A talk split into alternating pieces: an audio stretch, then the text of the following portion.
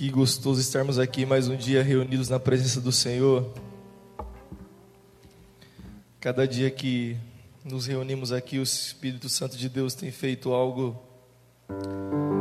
algo novo no nosso coração. Então nós criamos sempre uma uma perspectiva e até mesmo uma expectativa naquilo que ele pode fazer. Amém. Eu, eu confesso que todas as vezes, todos os dias que nós estamos aqui, o meu coração, todos os dias que nós sabemos que temos encontro, culto, o meu coração queima, queima de vontade de estar aqui com vocês, porque eu sei, eu sei que quando Ele vem, quando Ele se faz presente, meu irmão, aleluia, nós não podemos limitar o que Ele pode fazer. Então, simplesmente esteja aqui e se permita ser participante de tudo que Jesus quer fazer. Abra comigo em Gênesis 3, versículo 1, um texto bem conhecido, uma passagem muito conhecida.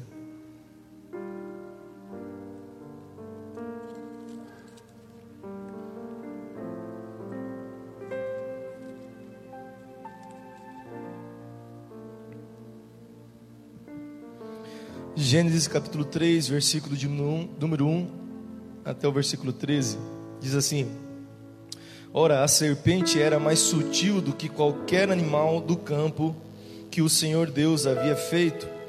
E ela disse à mulher: Sim, Deus tem dito: Não comereis de toda a árvore do jardim? E a mulher disse à serpente: Nós podemos comer do fruto das árvores do jardim mas do fruto da árvore que está no meio do jardim, Deus disse: Não comereis dele, nem o tocareis, para que não morrais. E a serpente disse à mulher: Certamente não morrereis, porque Deus sabe que no dia em que dele comerdes, então vossos olhos serão abertos e vós sereis como deuses, conhecendo o bem e o mal. E quando a mulher viu que a árvore era boa para alimento e que era agradável aos olhos, e uma árvore a ser desejada para fazer alguém sábio, ela tomou do seu fruto e o comeu. E deu também ao seu marido, e ele o comeu com ela. E os olhos de ambos foram abertos, e eles souberam que estavam nus. E cozeram folhas de figos e fizeram para si aventais. E eles ouviram a voz do Senhor Deus andando pelo jardim no frescor do dia. E Adão e sua mulher se esconderam da presença do Senhor Deus entre as árvores do jardim. Amém. Obrigado. Feche os teus olhos, coloca a mão no altura do teu coração e peça para que o Espírito Santo de Deus ministre no teu coração, querido. Amém. Peça que você consiga, consiga transcender as, as palavras que eu digo, as palavras que eu falo, e que a revelação, a rema do Senhor alcance teu coração, porque é isso que vai te alimentar, é isso que vai te limpar, é isso que vai transformar a sua vida. Espírito Santo de Deus, eu confio na tua unção exclusivamente, Pai, para ministrar a tua palavra. Sou totalmente dependente de Ti, Jesus. Pai, a Tua palavra que é poderosa para transformar a nossa vida por completo, Senhor, ela está aqui agora, Senhor, com toda a liberdade, com toda a nossa atenção, Pai, e devoção, nós queremos receber de Ti, Pai, aquilo que somente o Senhor pode nos dar, Pai. Então, Espírito Santo, encontra em nós corações mansos e receptíveis, para que a Tua palavra opere em nós a tua vontade boa, perfeita e agradável, em nome de Jesus. Amém? Aleluia. Querido, como é que nós nos afastamos da presença? É, uma das minhas mentoras, minha pastora, me deu um livro que eu não consigo sair da primeira parte. Esse livro chama Por que tarda o pleno avivamento? Eu não vou usar falar o nome do escritor, Reveil. Reveil. Depois eu mando, né? Tem dificuldade com isso, né? Dias atrás eu falei de um outro pastor americano, não sabia falar, é, é, soletrar o nome dele, e umas pessoas perguntaram no WhatsApp, eu consegui, né? Achei no Google lá e, e consegui. mas é um livro que fala a respeito de oração. Um, um livro que fala sobre relacionamento com Deus. E de fato é um tema que eu particularmente gosto muito, porque para mim é, o fundamento do Evangelho é relacionamento. O propósito de Deus ter nos criado é relacionamento. Então, quando se é falado de relacionamento, parece que os meus ouvidos são aguçados para ouvir aquilo que está escrito, aquilo que está sendo pregado, ministrado. Então, eu gosto muito. Enquanto eu estava lendo esse, esses, as primeiras páginas desse livro, o Espírito Santo já começou a ministrar algo no meu coração, porque se é tão fundamental, se é tão elementar, se é tão importante nos relacionarmos com Deus, certamente nós teremos oposições a isso. Nós precisamos entender isso, querido. Se existe algo muito importante no nosso convívio, na nossa fé, entenda, o diabo vai se levantar contra isso. Ele vai. Ele vai fazer de tudo, tudo possível para que você não entenda, para que você não receba, para que você não compreenda, para que você não creia. Por quê? Porque é importante. Então tenha atenção com isso, amém? Nós não podemos negligenciar também o agir de Satanás. Nós não podemos simplesmente falar, ah, deixa para lá o diabo. Não, nós precisamos não temê-lo, mas nós precisamos entender que ele é astuto e eu não estou querendo enaltecer o poder e a capacidade do diabo, porque a Bíblia fala que se nós sujeitarmos a Deus e o resistirmos, ele vai fugir de nós. Resistirmos o diabo, óbvio. Mas temos que sujeitar a Deus, esse sujeitar está também atrelado ao relacionamento, amém? Está atrelado à intimidade que nós temos com Ele, com o Criador. Então o diabo reconhecendo, ele vai fugir de nós. Então o diabo ele se torna é, limitado quando ele está diante de um crente que conhece, sabe quem ele é em Deus que sabe qual é a sua posição, que sabe qual é o acesso que Deus conquistou para ele e que desfruta e que habita nesse, nessa revelação. Então o diabo de fato é limitado, mas para tudo isso, para nós que estamos crescendo no, nesse conhecimento, nós precisamos ter atenção, nós precisamos entender: se há algo importante, o diabo vai se opor, se há algo importante, a minha carne, se há algo importante para o meu espírito, a minha carne vai se opor, porque em Gálatas 5,16 fala que o espírito milita contra a carne, a carne milita ou guerreia contra o espírito para que um não faça o que o outro quer fazer, amém? Então nós precisamos ter isso na nossa mente. É importante para o meu espírito, a minha carne vai se opor e o diabo também vai se opor. Então nós precisamos ter essa atenção e falar: peraí, o diabo está querendo se levantar aqui, sabe? Quem já viveu algo parecido, a gente ouvia muito isso antes. Ah, quando eu determinei para a igreja, é o pneu furou e não sei o que, e o trânsito aumentou e choveu. Quem, quem já viu isso? E, e as pessoas falavam assim: ah, é o diabo que está querendo me atrapalhar, não é? Então a gente tinha uma atenção, e, e quando a gente tinha é, é, essa atenção, as pessoas perseveraram naquele propósito, não é? Perseveravam no propósito e vinham. E nós vimos muita coisa acontecendo. Mas hoje em dia, ah, não deu, hoje não deu, né? O Senhor sabe. Não deu para ir hoje, o Senhor sabe. Não deu para orar hoje, mas Deus sabe. Não deu para jejuar hoje, mas Deus sabe. E aí os dias vão passando, as horas vão passando e a nossa vida vai ficando estagnada. A nossa vida ela vai ficando paralisada. Às vezes vivemos até um retrocesso. Mas se nós queremos avançar em direção àquilo que é a vontade de Deus para a nossa vida, nós precisamos entender: eu vou ter que lutar, eu vou ter que me esforçar, eu vou ter que realmente desejar e me colocar de fato nessa posição a fim de alcançar o que Deus tem para mim, amém? Então é isso que eu quero que você entenda: o diabo vai se opor, assim como ele se opôs aqui a Adão e Eva. Olha só, então como é que nos afastamos da presença?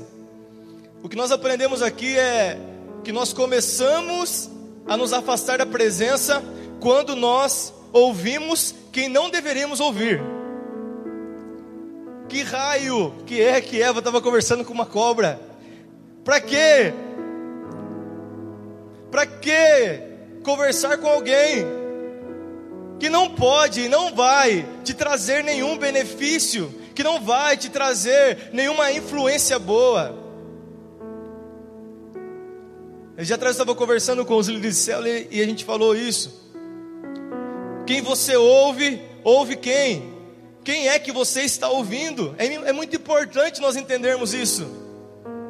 Nós precisamos realmente começar a discernir. Porque, querido, se você não tiver um controle, um governo dos seus relacionamentos, isso vai te afastar. Paulo fala aos Coríntios, me fala a memória, que o, as más conversações corrompem os bons costumes. Você entende isso? Irmão, e é Bíblia, você entende isso? Você entende que é uma afirmação bíblica. Não adianta, ah, não, comigo vai ser diferente. Não, é a Bíblia. A Bíblia está dizendo que se você não guardar o seu coração de relacionamentos tóxicos, você vai se afastar da presença. Por isso, tenha discernimento em quem você está ouvindo. Não dê ouvidos para quem não te aproxima de Deus. Não dê ouvidos para quem, querido, não quer saber das coisas de Deus. Não dê ouvido para quem não quer caminhar nos mesmos propósitos que você. Não dê ouvidos para quem não tem o mesmo destino profético que você. Amém. Ouça, querido. Ouça o que o Espírito Santo de Deus está falando no teu coração, por quê? Porque quando Ele vem nos trazendo essas palavras de aperfeiçoamento, é porque Ele quer nos levar para um lugar, amém? Ele quer nos levar para um lugar, mas nós precisamos entender que existem coisas talvez que estão nos impedindo de viver isso. Hebreus 12, 2 fala que, portanto, nós que estamos rodeados por tão grande nuvem de testemunhas, quais testemunhas? Todos os heróis da fé, deixemos os embaraços e o pecado que tão de perto nos rodeia e corramos com perseverança. Então, o inverso, o que, o que Paulo está Paulo, o que Hebreus está querendo dizer, o escritor de Hebreus está querendo dizer é que embaraços e pecados nos impedem de correr a carreira. Amém? Então deixa os embaraços. E por que nós que estamos rodeados de tão grande número de testemunhas? Porque os heróis da fé de Hebreus 11, esses homens não se embaraçaram com coisas dessa vida. Porque eles tinham no seu coração o propósito de eternidade.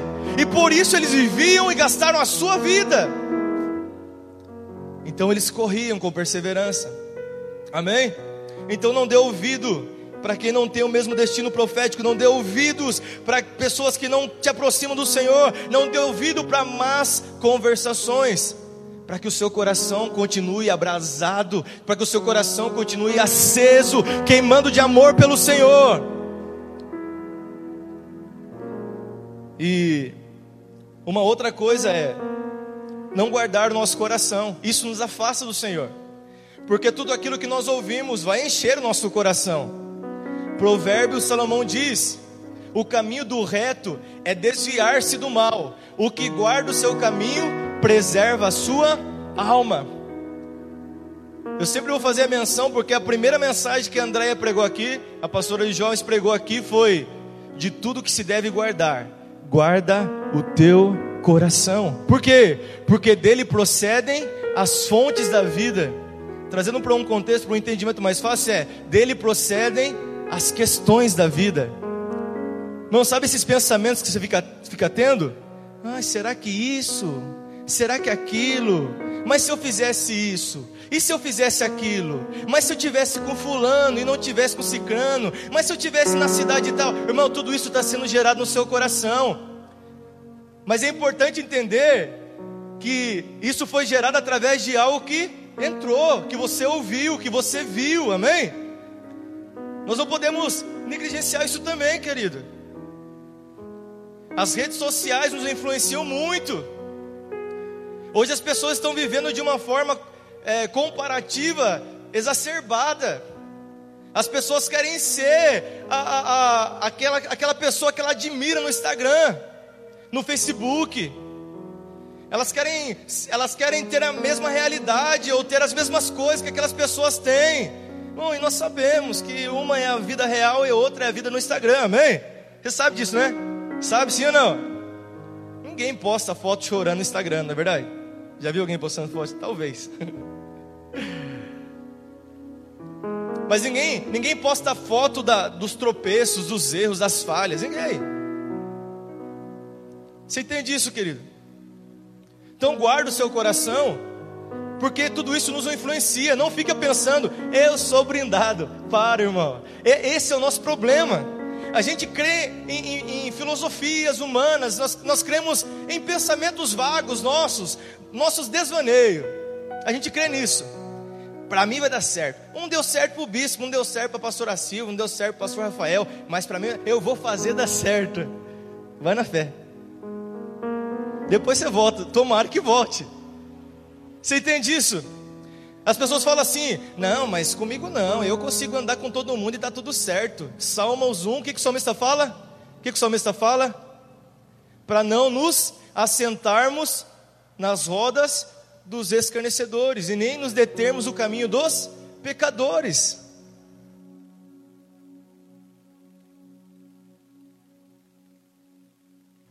Ei, ei, voltou? Você me multou, né? Não, eu sei que não estou brincando. Você entende? Nós precisamos entender que, como cristãos, nós temos como fundamento e base a palavra de Deus, amém? Você crê que a palavra de Deus é a palavra de Deus de fato? A Bíblia é a palavra de Deus, sim ou não? Sim, querido, ela é. Então nós precisamos. A Bíblia diz isso para eu guardar meu coração. A Bíblia diz para eu guardar o meu caminho. A Bíblia diz para eu não me assentar na roda dos escarnecedores, nem me deter no caminho dos pecadores. Eu não vou fazer isso. A fim do quê? De guardar o meu coração. Por quê? Porque se isso entrar no meu coração, questões vão surgir. E essas questões vão virar o quê, querido? Atitudes, comportamentos. Amém? Você ouviu algo, entrou no seu coração, qual é o processo? Aquilo vai gerar uma questão que vai gerar um comportamento. Então, Satanás foi lá, sorrateiro. Mano, o diabo ele vem com o sapatinho de algodão, mano. Você precisa entender isso. O diabo não vem com o tridente, com o rabo, com o chifre, tá bom? Você sabia disso, né? Sim? Então nós precisamos entender. Aonde é que o diabo está atuando na sua vida? Aonde é que o diabo está atuando na minha vida? Aonde é que ele está, sabe, realmente investindo, querido? Será que Deus, será que o diabo está investindo sua, nos seus momentos a sós? Será que o diabo está investindo nas suas redes sociais? Será que o diabo está investindo nas coisas que você tem assistido? Será que o diabo está investindo nos seus relacionamentos, nas suas amizades? Aonde é que o diabo está investindo? Porque eu sei, querido, de uma coisa: o nosso adversário o inimigo das nossas almas, ele nos odeia e ele não para de tentar, querido, fazer com que você se afaste da presença. Ele vai fazer de tudo. E olha só, então guarda o teu coração. Guardou o coração. E como, como nos afastamos também? Depois, praticando, como eu disse, o que foi gerado no coração, isso nos afasta que Adão e Eva foi lá e comeram. Você, você entende que é um processo? Ouviu, gerou no coração, caiu no coração, mudou um comportamento, virou uma atitude, comeu. E agora? Continua. Porque o diabo ele é assim, ele faz você pecar, ele te influencia a pecar, ele não te faz, mas ele te influencia a pecar, e depois ele quer que você acredite na mentira, na mentira de que agora acabou. Deus não te quer mais. Tudo que você viveu na presença de Deus acabou. Deus jogou fora, sabe? Porque quando Deus vem na viração, a Bíblia fala que Deus andava e no original, esse andar era, é, o significado original é um modo de vida. Entendemos que todas as tardes, na viração do dia, Deus estava ali para ter relacionamento, era, era comum. E quando ele chega, Adão ouve a voz de Deus, o que ele faz? Ele se esconde da presença. Porque o diabo quer que você acredite agora que você não é mais digno, que você não merece mais, que Deus não tem mais propósito com você, como se o que Deus precisasse fazer na nossa vida Ele fizesse através da nossa capacidade. Não. O que ele faz, o que ele propositou, querido, é segundo o poder e a capacidade dele, amém? Segundo o poder e a capacidade dele. Efésios 3 diz que Deus faz infinitamente mais do que pedimos ou pensamos, segundo o seu poder que opera em nós, amém? Mas o diabo vai querer que você acredite e que você permaneça acreditando nisso, então você se esconde da presença. Hebreus diz que em nenhum de nós seja encontrado um coração duro, incrédulo, para se apartar do Deus vivo. Irmão, nós temos que tomar cuidado porque esse estilo de vida, sabe, dando ouvido a quem não nos aproxima de Deus, deixando essas questões sendo geradas no nosso coração, o nosso comportamento dia após dia sendo mudado, segundo aquilo que é a vontade de Deus, de, permanecermos na presença, isso vai trazendo uma dureza para o nosso coração. Logo a gente fala assim: ah, tá bom, é que eu falei, Deus sabe. É Deus sabe hoje, é Deus sabe amanhã, Deus sabe depois amanhã, e quando a nossa vida está lá, sabe, distante dos propósitos, dos desígnios, sabe, dos projetos que Deus sonhou para nós desde o ventre da nossa mãe, como diz Salmo 139, 16. A gente fala assim: que, que eu fiz errado? Aonde foi que eu errei? Irmão, entenda isso. O Senhor te trouxe aqui nessa noite para te trazer, para te fazer despertar, amém? Para que você comece a realmente refletir em toda a sua vida, em tudo que você está vivendo nos dias de hoje, até agora, e que você consiga identificar, querido, aquilo que está te afastando da presença, ou aquilo que te impede de se aproximar mais da presença.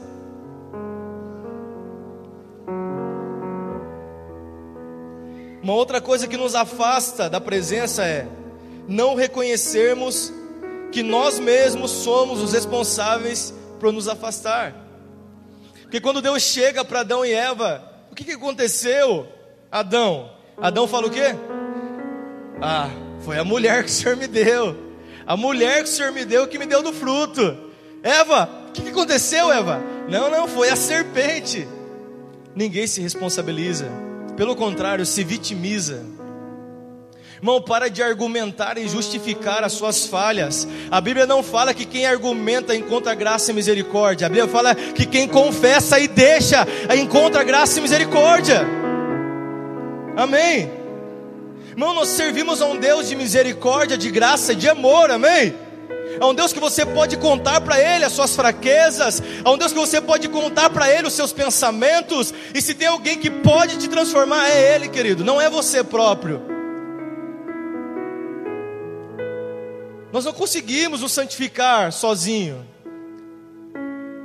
Ah, mas pastor, você não sabe, eu acho que eu já estou um pouco mais santo, porque já faz uns 10 anos que eu estou na igreja sem pecar, ou peco, mas uns pecadinhos assim, uns pecadinhos, né? Pecado é pecado, irmão. E a Bíblia fala em Apocalipse: aquele que está limpo, limpe-se. Limpe-se mais, querido. Mais. Mais. A gente vive tão, tão no mundo tão comparativo que a gente fica assim: ah, mas eu já, pelo menos eu faço mais que o Iago. Eu faço mais com o mineiro. Né? Eu, eu, eu oro mais. Se tinha um cara na Bíblia, um cara cristão que podia se orgulhar, era quem? Paulo. Paulo. Poderia se orgulhar completamente de toda, do, todo o seu histórico, de toda a, a sua vida, de toda a sua linhagem, porque era um homem zeloso, concernente à religião. Mas o que ele falou? Eu considero tudo isso como esterco, e me glorio na cruz de Cristo. Meu irmão, não existe dignidade própria, não existe. Eu sempre falo dessa ilustração Veja só, se eu pego uma camisa branca, branquinha, sujo ela na lama, ela está suja de lama, e eu tiro ela da lama e coloco ela numa superfície limpa, ela fica limpa porque eu tirei ela da lama? Então o fato de eu não pecar mais não me santifica, amém? Não me torna limpo, o que me limpa, o que me santifica é o sangue de Jesus, amém, querido? O que me redime é o sacrifício de Jesus na cruz, e não o que eu deixei eu faço, amém? Você entende o quanto nós precisamos permanecer em Cristo e na Sua presença, a fim de permanecer nessa santidade, nessa santificação e nessa constância purificação, limpeza do nosso coração? Isso. Mas para isso nós precisamos reconhecer, entender: eu sou pecador. A minha carne é vendida ao pecado, como Romanos 7, 8 Paulo diz: vendida ao pecado. Irmão, não, não habita bem algum na sua carne, na minha carne, amém? Romanos 8,13 Paulo fala: se pelo Espírito você mortificar os feitos do corpo, então você vai viver. Mas é preciso haver, querido, uma mortificação. É preciso haver alguém que, que tenha coragem de se realmente submeter, submeter o seu corpo àquilo que é a vontade de Deus. Porque seu corpo não vai querer orar, seu corpo não vai querer estar na presença, seu corpo, a sua carne não vai querer estar aqui.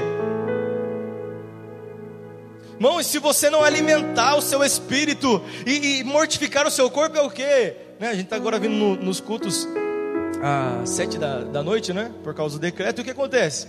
Muita gente vem correndo do trabalho, sim ou não? Quem fica corrido demais aí, sai do trabalho e já vem? Olha lá, bastante gente. E o que, que o corpo fala? Ah, quero ir em casa, tomar um banho, relaxar. Muitos vão trabalhar amanhã ainda, né? E talvez amanhã seja um dia ainda muito mais movimentado. Mas é aí que você tem que mortificar o seu corpo, alimentando o seu espírito, amém? Pega o seu corpo e o submete. O que é isso? É pegar o corpo e vir para o ambiente espiritual, para a presença, a fim de que o seu corpo seja realmente transformado. Sua alma transformada. Irmão, é é uma coisa muito simples, porém poderosa, e nós precisamos entender. Então, como como voltar? Já que nós falamos o que nos afasta. Como voltar? É reconhecendo que estamos longe. Estamos longe daquilo que é o propósito, estamos longe daquilo que é a vontade, estamos longe daquilo que o Senhor tem como um estilo de vida saudável espiritual para nós. Eu preciso reconhecer que eu ainda não estou e eu preciso continuar em direção a esse propósito, amém? Me aproximando, me aproximando, aceitando o chamado para estar perto.